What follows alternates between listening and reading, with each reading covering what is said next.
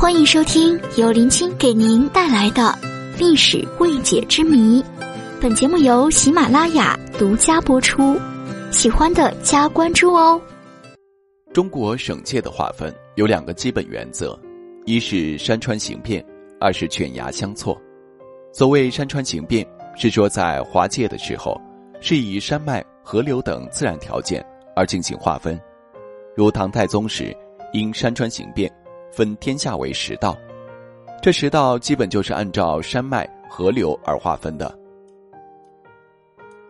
比如关内道，潼关以西，秦岭以北；河南道，黄河以南，淮河以北；河北道，黄河以北，太行山以东；河东道，黄河以东，太行山以西；陇右道，陇山以西；淮南道，淮河以南，长江以北；江南道，长江以南，山河道，秦岭以南，长江以北；岭南道，五岭以南；剑南道，剑阁以南。至于后来又增加到十五道，咱暂且不提。这种划分办法在宋代以前多见，比如秦代划分三十六郡，汉代划分十三州，多是因山川形变而成。这种划分方法的好处是显而易见的，因为天然的山脉、河流、湖泊，是两个地域之间最直接、最明显的区分，而且由于山川阻隔，往往两个地区之间的文化、社会、经济等各方面。也都有显著不同，使用山川形变的原则进行划分，就使得行政区划和地理区域相一致，浑然天成。就今天而言，陕西省和山西省之间的界限，依旧是黄河；山西和河北之间的界限依旧是太行山；甘肃和陕西之间的界限，依旧是陇山、六盘山。就是如此，因为山川已经在相当大的程度上。将该区域的界限表明了，比如看上图的河东道，其形状在现在的山西省何其相似。其实山西省的样子在秦代就基本固定下来了。再比如汉代豫章郡，唐代后期的江南西道，基本上和现代江西省完全一致。为什么两千年过去了，政区从郡变成了省，名字从豫章变成了江西？但形状却几乎没有什么变化呢。很简单，山川没有变化，东面是武夷山，南面是大庾岭，西面是罗霄山脉，北边是长江，山川没有变化。那按照山川形变的原则来划分政区，自然形状也就没有大的变化了。我们刚开始提到的唐初十道。这是中国政府第一次明确提出按照山川形变的原则来划分政区，这十道后来增加到十五道，中晚唐时又演变为四十多个方阵，奠定了很多，尤其是南方省份的边界，延续上千年。但是，按照山川形变的原则来划分政区，存在一个非常大的隐患，就是如果完全以山川形变的原则来划分区域。那么该区域就会成为一个完整独立的行胜之区、自在之国。如果该区域足够大，领导人有足够的权力，那就会形成平险割据的局面。比如秦末，赵佗兴兵决心道，割据岭南而自立，于是岭南地区直到汉武帝时才重新回归中原政权。再如刘备割据益州，三国之中实力最弱，但他凭借巫峡之险、秦岭之固。加之天府之国的风雨，居然鼎足三分，与曹操、孙权抗衡数十年。说到四川，这里的地形地势简直是地方割据的教科书般的样本，外有山川之险，内有风雨之地，衣食自足，易守难攻。因此，千百年来，只要天下大乱，必然有人割据四川，进则窥伺天下，退则偏安一方。和四川相似的还有山西，和四川盆地型的地形相反，山西是个高地，但东有太行，西南两面皆有黄河，易守难攻之形势，丝毫不下四川。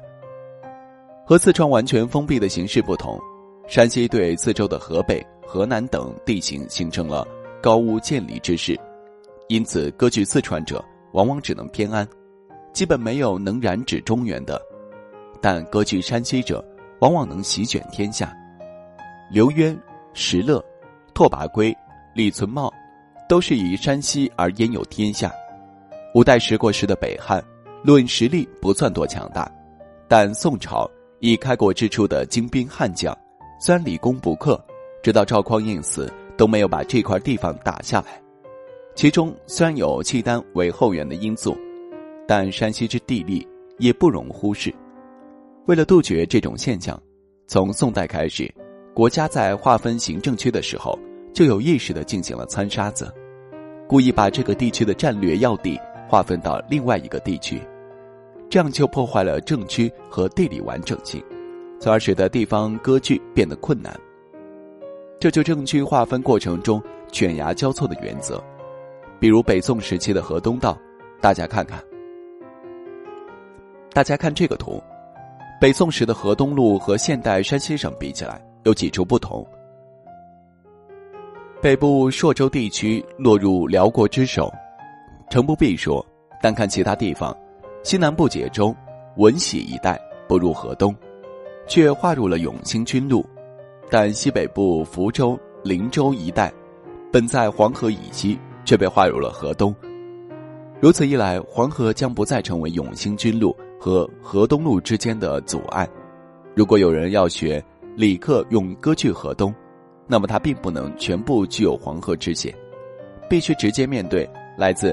永兴军路的威胁，这就是犬牙交错的典型例子。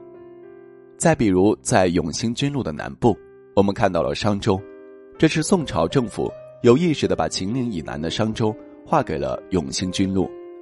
如此一来，永兴军路一个路就横跨了秦岭，使得秦岭不再成为阻隔。如果南部的京西南路有人割据，就不能凭借秦岭之险了。再举一个例子。说说河南省。河南，河南，顾名思义就是黄河之南。但我们看现在的河南省，好大一坨在黄河以北啊！这是因为当年朱元璋打元朝时，是从南向北打的。他从河南出兵，渡过黄河向北攻击，占领了黄河以北的这块桥头堡。于是朱元璋马上就把这块地方划归河南。这么一来。黄河就不再成为河南、河北之间的天险，无论是河南还是河北，想凭借黄河之险来割据就不可能了。犬牙交错的一个最明显的例子，就是地理单元、社会文化，都显然属于四川的汉中被划给了陕西省。顾祖禹读《史方虞纪要》，说汉中北看关中，南撇巴蜀，东打襄邓。西控秦陇，形势最重。孔章曰：“汉中地形险固，四岳三途，皆不及也。”黄权曰：“若是汉中，则三八不振。”杨洪曰：“汉中益州咽喉，若无汉中，是无数也。”正因为汉中对于四川来说如此重要，所以自古以来，割据四川者必占据汉中。但是元朝设行省。偏偏把汉中划给了陕西，自此而后，明清民国，乃至现在，皆因袭之，以汉中入陕西，再不敢给四川，因为汉中一旦划归四川，则四川行省立即完备，具备了割据的条件。嗯，大家来感受一下汉中对于四川和陕西的作用。综上所述。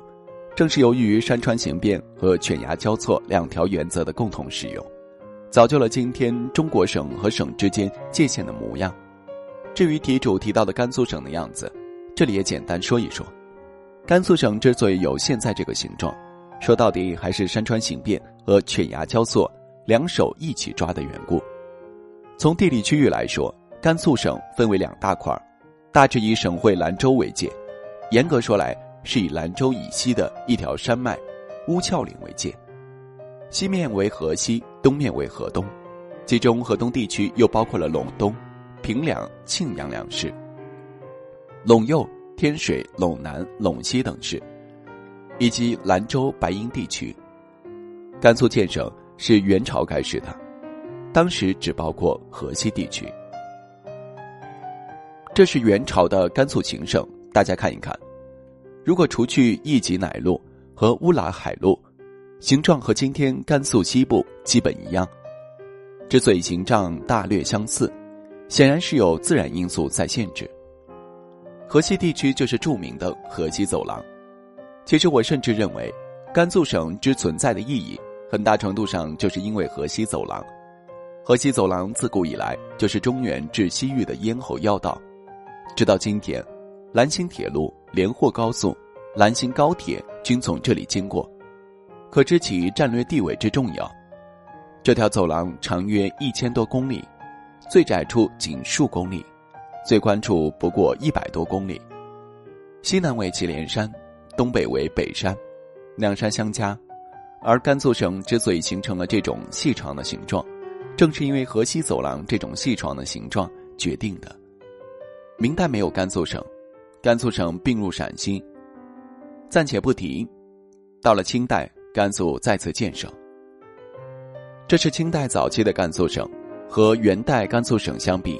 将现代甘肃省东部，也就是河东地区包括进来了，但和现在的甘肃省样子还是有些区别的。这主要是因为：一，当时新疆未建省，所以新疆东部一部分地区包括在了甘肃省内；二，宁夏未建省，所以今天宁夏全境包括在了甘肃省内；三，青海未建省。所以西宁地区包括在了甘肃省内。如果除去这三部分，这甘肃省就和今天的甘肃省几乎一模一样了。所以，一九二八年宁夏、青海建省后，宁夏、西宁分别从甘肃划走，甘肃的形状就大体固定了下来。